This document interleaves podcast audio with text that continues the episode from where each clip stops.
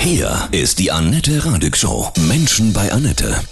Beziehungspsychologe und Bestsellerautor Wieland Stolzenburg. Guten Morgen, Wieland. Grüße dich. Hallo, guten Morgen, Annette.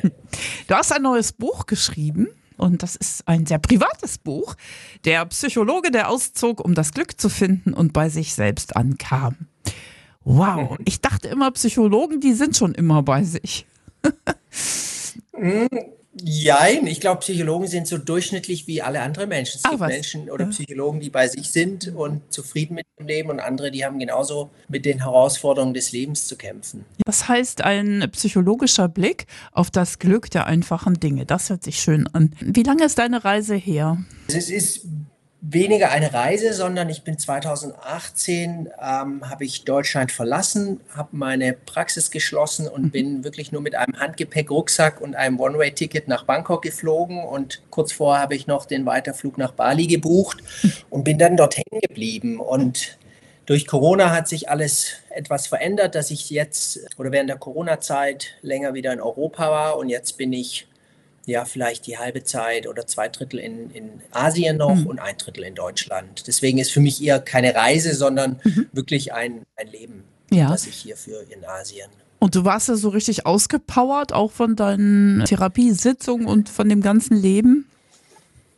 Weniger. Also ich bin nicht aus, aus einem Schmerz herausgegangen, sondern ich habe irgendwann im Leben gelernt, meine Intuition zu hören. Und die hat irgendwie vielleicht zwei Jahre vorher mal so angeklopft, wo ich noch die Praxis in München hatte, zufrieden war, alles lief wunderbar.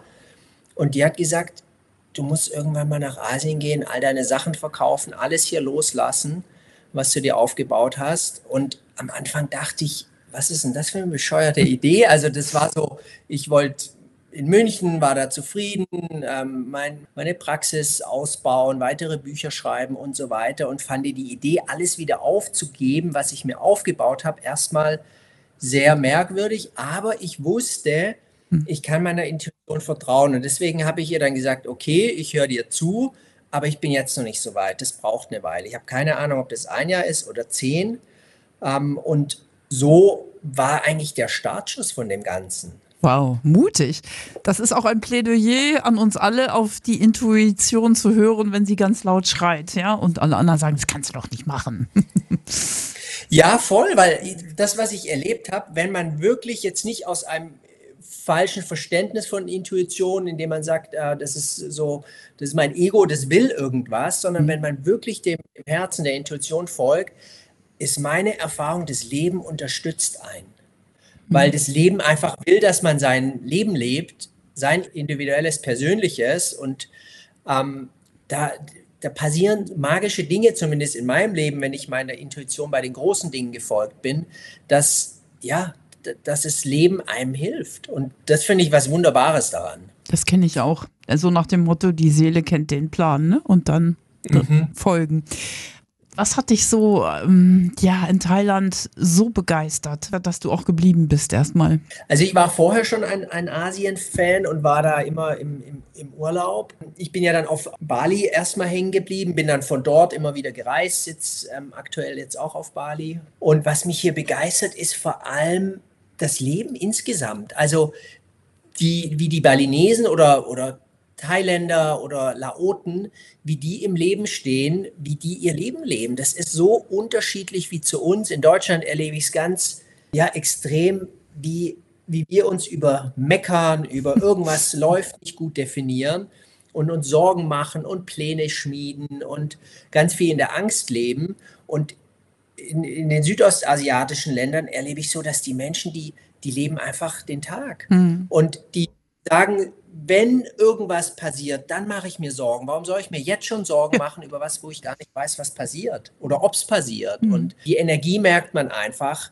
Die haben, die sind auch wirtschaftlich natürlich lang nicht so, so erfolgreich wie wir oder so wohlhabend. Die können auch weniger verlieren.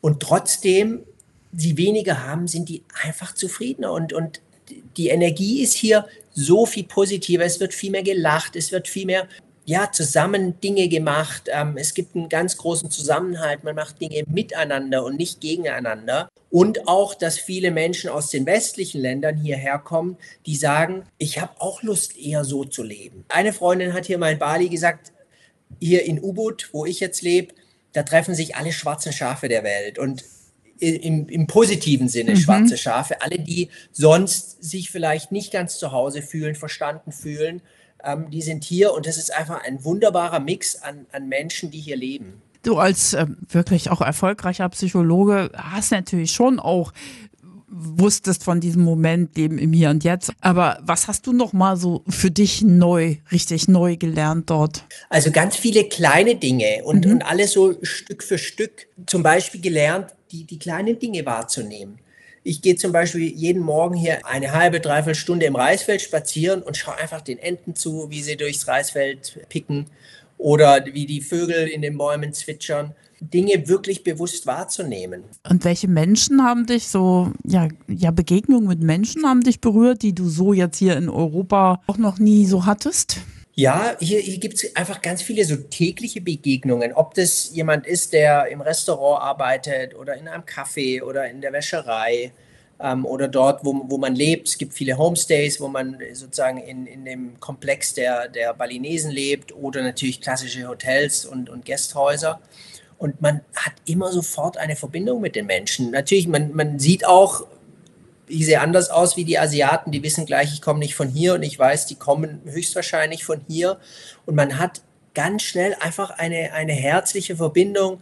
Die sind sehr interessiert, man tauscht sich aus und ähm, ja, es ist keine so eine Hektik oder hm. Getriebenheit mhm. oder ich muss jetzt schnell mit dir noch irgendwas klären und, und erreichen oder dir was verkaufen oder von dir irgendwas bekommen, sondern es geht einfach noch um die Verbindung, die hier ganz viel stattfindet. Und ich glaube, ein Vorteil, das hier in den asiatischen Ländern natürlich dem Ganzen hilft, ist, es ist immer warm. Man kann das ganze Jahr mit Flipflops, kurze Hose und T-Shirt sich draußen bewegen und dadurch ist alles viel offener. Mhm. Die Gebäude sind offen, es gibt ganz wenig vier Wände, natürlich die Schlafzimmer, aber Restaurants, Yoga-Studio, all die Dinge, wo, wo Menschen zusammenkommen, die sind offen. Und das sieht man einfach auch in den Menschen. Man sieht ja auch in Deutschland den Unterschied, wenn Menschen im Winter ähm, durch die Stadt laufen oder im Sommer. Die Stimmung ist einfach eine andere. Absolut. Hm. Wie ist das? Aber du kommst auch wieder gerne zurück nach Deutschland, ne? Möchtest nicht ganz da bleiben? Ja, also wenn, wenn ich meine lieben Menschen in Deutschland, Familie hm. etc., wenn ich die alle einpacken könnte und nach Asien bringen könnte, dann hätte ich kein Problem, hier dauerhaft zu sein. Mhm. Aber es sind einfach die die mich nach Deutschland wiederbringt. Und ich, ich finde Deutschland super. Also ich bin, wenn ich in Deutschland bin, ich bin zufrieden und habe ein schönes Leben. Also es ist nicht so, dass, dass ich Deutschland hasse und aus fluchtartigen Gründen gegangen bin, sondern einfach hier kann ich viel zufriedener und glücklicher leben und es fällt mir leichter mit all den Dingen, die es hier gibt, mit den Menschen, mit den Umständen, ähm, als in Deutschland. Mhm. Aber es ist nicht anti-Deutschland, also gar nicht. Deutschland hat so viele schöne Seiten auch. Für wen hast du das Buch geschrieben? Ich habe ja schon viele Bücher geschrieben, mhm. aber das waren alles Ratgeber. Mhm. Als ich so den, den ersten Gedanken hatte, darüber ein Buch zu schreiben, habe ich es erstmal einfach für mich geschrieben, um all das, was hier passiert ist, ein Stück weit zu verarbeiten. Und habe am Anfang noch gar nicht, war mir gar nicht sicher, ob ich so ein Buch überhaupt veröffentlichen möchte oder kann, ob, ob, ja, ob ich da überhaupt eine Geschichte draus machen kann. Deswegen habe ich so ganz viele kleine Dinge erstmal für mich geschrieben. Und als ich dann gesehen habe, da, ja, da gibt es wirklich eine ganze Geschichte, ähm, das, das, Buch ist für alle Menschen, die, die träumen wollen, für alle Menschen, die sich inspirieren lassen möchten, die einfach ungewöhnliche Sachen lesen möchten von einem Modell, wie man ja selten Menschen wahrscheinlich begegnet, die ein komplett anderes Lebensmodell haben. Und es gibt jetzt nicht diese Zielgruppe, wie vielleicht andere Autoren sagen, ich suche mir jetzt die Frauen zwischen 40 und 50 aus, die zwei Kinder zu Hause haben, sondern es ist für alle Menschen, die Lust auf auf Abenteuer, auf Geschichten, auf Inspiration haben und ähm, von allen Altersstufen für Männer, für Frauen. Du bist der Beziehungspsychologe, ja, machst Online-Seminare, Bücher über Trennungen, über Liebe, über all diese ganzen Themen, Verlustängste, ah, Bindungsangst. Was ist so das Hauptthema im Moment in Beziehungsfragen? Ich glaube, das ändert sich nicht groß über die Zeit. Es gibt immer so saisonale Aspekte nach mhm. Weihnachten und nach den Sommerferien gibt es viele mehr Trennungen als, als sonst. Mhm. Aber ich glaube, der Wunsch nach einer schönen, gesunden und glücklichen Beziehung, den haben wir eben, haben wir immer. Und Beziehungen bringen uns aber auch, wie sonst wenige andere Dinge so schnell an unsere Grenzen und wo dann beide Menschen eben sich gegenüberstehen mit ihren eigenen, mit ihrer eigenen Lebensgeschichte, Biografie, vielleicht wunden Punkten und die kommen dann in, in, in Beziehungen hoch und da äh, hat, glaube ich, jeder Mensch den, den Wunsch, dass es leicht und einfach und glücklich ist und die Themen, die dann hochkommen, ob das Affären sind, ob das Kommunikationsschwierigkeiten sind, ob das äh, Nähe-Distanz-Themen sind, ob das dann Trennungen oder Scheidungen in letzter Konsequenz sind. Das unterscheidet oder verändert sich in, im Zeitverlauf in meiner Erfahrung nicht groß. Ist es so, dass man sagen könnte, Menschen, die bei sich selbst sind und ja viel auch so an innerlicher Arbeit, wie auch immer gemacht haben, dass die dann glücklicher mit einem Partner sind, der auch so ist? So, also wenn man so auf Augenhöhe quasi zusammenkommt und seine Themen schon ein bisschen so, ja, beackert hat? Absolut. Wir, wir ziehen immer jemand an, das ist meine Erfahrung, der uns in unserer Entwicklung weiterbringt. Mhm. Und wenn wir schon viel unseren, unsere Verletzungen und wunden Punkte, die ja jeder Mensch hat, viele Männer schieben das häufig zur Seite aus fehlenden Vorbildern und dem, dem, dem Gedanken, ähm, man muss als Mann stark sein. Aber jeder Mann, ich habe noch keinen getroffen, inklusive mir, es gibt niemand, der nicht seine Themen hat und der mhm. nicht mal an Grenzen und Herausforderungen kommt. Nur der Umgang ist unterschiedlich zwischen Männern und Frauen. Und wenn dann zwei Menschen aufeinandertreffen, die schon viel daran gearbeitet haben, sich weiterentwickelt haben, dann wird Beziehungen viel leichter, weil man mhm. dann nicht seine Verletzungen, die man sehr häufig mit Mama und Papa erlebt hat, auf den Partner projiziert und über ihn versucht, die, die Heilung und die Lösung zu finden. Passiert unbewusst, aber passiert. Und wenn mhm. man weniger hat an, an verletzlichen Seiten, weniger äh, leicht getriggert werden kann, dann wären Beziehungen leichter. Also die Männer holen jetzt auch auf, denke ich, ne? Also, dass sie sich, dass sie auch mal sich beraten lassen, Therapie machen, Coaching. Das war ja früher bei vielen völlig undenkbar. Die dachten immer, ja, jetzt habe ich einen Schaden, habe ich nicht. Absolut. Und es ist wunderbar, ja. dass, dass viele Männer aufholen. Ich glaube, es gibt immer noch eine große Differenz, wenn ich jetzt in meine Arbeit schaue höre ich von viel mehr Frauen, ich würde so gern mit meinem, mit meinem Mann oder mit meinem Partner ähm, gemeinsam wachsen. Ich würde mich freuen, wenn er sich emotional öffnet oder wir zusammen vielleicht mal eine Paartherapie machen. Gibt es auch Männer, die sich das von ihren Partnerinnen wünschen, aber es gibt immer noch ein Ungleichgewicht. Aber wie du schon sagst, die Männer holen auf und das ist eine, eine wunderbare Entwicklung, weil dadurch viel mehr Freude und viel mehr Verbindung und viel mehr, ja, mhm. einfach schöne Dinge in die Welt kommen. Das heißt nicht, weil manche Männer haben dann die Sorge, sie verlieren ihre Männlichkeit. Das, mhm. das, das, ist überhaupt nicht gleichbedeutend, wenn man sich mit sich und seinen Gefühlen auseinandersetzt, dass man seine Männlichkeit verliert, sondern man wird vielleicht gerade noch selbstbewusster und man kommt noch in bessere Verbindung mit sich ähm, und braucht weniger Coping-Mechanismen, also Bewältigungsstrategien, um mit bestimmten Dingen umzugehen. Hast du denn auch schon viele Männer in deinen Beratungen? Ist, ist ja, auf jeden mhm. Fall, ja. Also ich würde sagen, das sind vielleicht so über die, über die Jahre 60, 65 Prozent Frauen und mhm. der andere Teil Männer.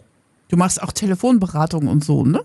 Mhm. Genau, wenn ich in, in Asien bin, mache ich, mach ich das telefonisch. Mhm. Was sind die Hauptthemen, wo es gerade knackt zwischen Mann und Frau? Ähm, ich mache seit ich die Praxis in München geschlossen habe, keine Paartherapie mehr, mhm. sondern nur noch Einzeltherapie. Und mhm. da kommen ganz unterschiedliche Themen.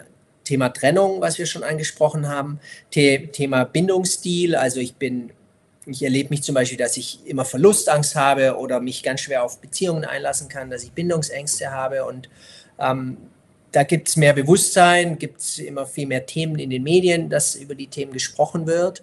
Da kommen viele Menschen zu mir. Und was ich auch spannenderweise erlebe, viele Menschen, die so die Frage haben, das hat jetzt erstmal mit Beziehung nicht direkt was zu tun, aber die so sich die Frage stellen, was will ich eigentlich aus meinem Leben machen? Mhm. Wo soll die Reise noch hingehen, beruflich, privat? Soll ich mit meinem Partner noch zusammenbleiben? Wir sind schon 50 Jahre zusammen und irgendwie kommen wir nicht weiter. Ähm, oder auch, ich habe Menschen, die ich begleite, die sich auch die Frage stellen, soll ich auswandern oder nicht? Und das ist auf jeden Fall ein neues Thema. Vielleicht auch da liegt auch daran, dass ich das, dieses Lebensmodell gewählt habe, dass Menschen zu mir kommen. Aber ich erlebe es auch im Freundeskreis, dass ja, sich immer mehr Menschen einfach fragen, okay, was soll ich eigentlich im Leben machen? Geht es nur um Karriere? Geht es nur um Geld verdienen? Geht es nur um das und das? Und dass da ganz viele sich einfach auf die Suche machen, zu schauen, okay, für was bin ich eigentlich hier? Mhm. Ja, die Beziehungen im Leben sind so wichtig und ja, wenn es gut läuft, einfach wirklich erfüllend. Also, mhm. wenn du jetzt nochmal deine Zeit so in Bali, auch ne, das Glück der einfachen Dinge, was ist so für dich so ein Wieland, ich bin glücklich Moment? Gibt es ganz viele. Also, wenn ich in, in den Pool oder ins Meer hüpfe, ist ein Wieland glücklich Moment. Wenn ich einfach auf dem Roller sitze, die Sonne scheint und ich schaue in die Reisfelder und ähm, sehe andere Menschen auch auf ihren Rollern oder an der Straße oder im Reisfeld arbeiten. Das ist ein Wieland-Moment. Oder einfach, wenn ich Menschen treffe, Freunde. Ich bin, ich bin ja jetzt hier schon ähm, viereinhalb Jahre, habe hier einen, einen, tollen Freundeskreis und wenn ich die einfach sehe. Viele denken immer, ja, der hat es ja gut, der hat ja auch Geld, der kann das ja machen. Ne? Ich, ich kann mir das nicht leisten, das sagen so viele irgendwie bestimmt. Aber ich denke, wenn die Intuition sagt, bitte mach das jetzt endlich, dann klappt es auch in der Umsetzung irgendwie, oder? Wie geführt vielleicht? Ja, also weißt du, als ich die Praxis geschlossen hatte, waren meine Einnahmen auch komplett weg. Ich mhm. hatte 300 Euro im Monat ungefähr mit, mit meinen Büchern damals mhm. verdient. Davon konnte ich auch nicht Riesensprünge machen. Also ich bin auch in die Angst und nicht mit viel Geld auf dem Konto losgezogen. Mhm. Ähm, natürlich hilft das, wenn man Geld hat und, und macht das Ganze einfacher. Aber Mut braucht es trotzdem, mit oder mit viel Geld oder mit wenig Geld. Und ich glaube, man, man, kann sich immer die Frage stellen, wenn meine Intuition immer wieder anklopft, ob das jetzt sowas ist wie Auswandern oder andere Dinge, gibt es ja ganz viele andere Lebensmodelle. Ähm, würde ich es bereuen, wenn ich irgendwann auf mein Leben zurückschaue, dass ich es nicht gemacht habe? Und mhm. dass man sich einfach diese Frage stellt und schaut, was kommt denn dann? Und wenn dann ein klares Ja kommt, dann weiß man, okay, dann wie finde ich einen Weg, das möglich zu machen. Mhm. Wie kann ich das machen? Ich habe zwei Jahre ungefähr von dem ersten Mal, wo ich diese, diese Stimme, diese Intuition gehört habe, bis ich wirklich äh, geflogen bin. Ähm, ich habe ganz viel Zeit damit verbracht, mich erstmal zu informieren, was muss ich denn alles machen? Wie geht es mit Krankenversicherung? Wie geht es mit Steuer? Ähm, es gibt so viele Dinge, über die ich bin auf digitale Nomadenkonferenzen gegangen, Bücher gelesen, mich mit ähm, Menschen in München getroffen, die, die ähnlichen Pläne hatten. Ich habe wahnsinnig viel Zeit investiert, allein meinen ganzen Hausstand aufzulösen. Oh ja. Hm. Wahnsinnig lang gebraucht. Und immer wieder auch mit den Emotionen, die da hochkommen, umzugehen. Mit den Ängsten. Mache ich den richtig, mache ich den, äh, habe ich die richtige Entscheidung getroffen? Ist es der richtige Weg? und so weiter, die Freunde und Familie mit ins Boot holen, damit die auch verstehen, was passiert denn eigentlich gerade mit dem Wieland. Das ist ein Prozess und es geht nicht darum, wenn man einen Traum hat, schon zu denken, okay, dann gibt es nur noch einen Schritt, bis ich dort bin, sondern das ist einfach eine Reise. Und ich glaube, das ist ganz wichtig bei, bei großen Lebensveränderungen, dass man, wir haben ja oft den Wunsch oder der Verstand hat oft den Wunsch, genau schon zu wissen, wie geht der nächste Schritt, was, was passiert dann und dann. Und dass man da ein Stück weit versucht loszulassen und ins Vertrauen zu gehen und sagen, ich habe diesen Traum und dem gehe ich nach, aber ich werde jetzt alles auch noch nicht wissen können. Ah, das ist sehr mutmachend. Außerdem ist es ja auch nicht für jeden was. Manche wollen auch gar nicht auswandern und wollen hier glücklich werden, was ja, wir haben ja auch ein schönes Land, also. Ne? Absolut, es geht ähm, gar nicht, ich möchte gar nicht Menschen genau. zu irgendwas animieren, sondern einfach die, sie, sie animieren und inspirieren, ihren persönlichen mhm. Weg zu folgen. Genau. Und muss gar nichts was mit dem Wohnsitz, also Wohnortwechsel zu tun haben, sondern kann auch ein komplett anderes Thema sein. Ja. Weil ich sage immer, wenn man einen Traum hat, es ist, alles ist möglich. Wir sind die Einzigen, die uns daran hindern. Und wenn der erste Gedanke ist, wie, wie mache ich es mit dem Geld, dann blockiere ich mich vielleicht schon komplett ja. da, bevor ich überhaupt auf den Weg nach möglichen Lösungen mache. Das stimmt total. Das ist richtig. Ja, ein bisschen mehr Vertrauen kriegen. Hast du so ein großes, allumfassendes Lebensmotto, Wieland? für mich ist so ein Lebensmotto einfach machen. Nicht ewig planen und wieder verwerfen und Ängste und hin und her, sondern einfach machen, einfach ausprobieren. Das Leben ist zu kurz irgendwann, wenn man einfach nur denkt und hin und her macht, sondern einfach die Dinge ausprobieren. Und ich hatte früher vor meinem Psychologieleben BWL studiert und war da im Online-Marketing und da hatte ich das erste Mal auch die Stimme gehört, lass das los mhm. und studiere Psychologie. Und diese Entscheidung und die Entscheidung nach Asien zu gehen, das waren die besten meines Lebens. Und mein Verstand wenn ich dem gefolgt wäre, dann, dann würde ich wahrscheinlich heute noch im Marketing sitzen. Ja, und sterbensunglücklich sein. Wahrscheinlich, ja, wahrscheinlich. Ich wünsche dir von Herzen alles Liebe, viel Erfolg für dein neues Buch, Wieland Stolzenburg, der Psychologe, der auszog, um das Glück zu finden und bei sich selbst ankam. Grüß bitte die Reisfelder. Das mache ich, Annette, ja, sehr gerne. Schick die Sonne rüber und ganz, ganz liebe Grüße nach Bali. Danke. Schöne Grüße zurück nach Deutschland.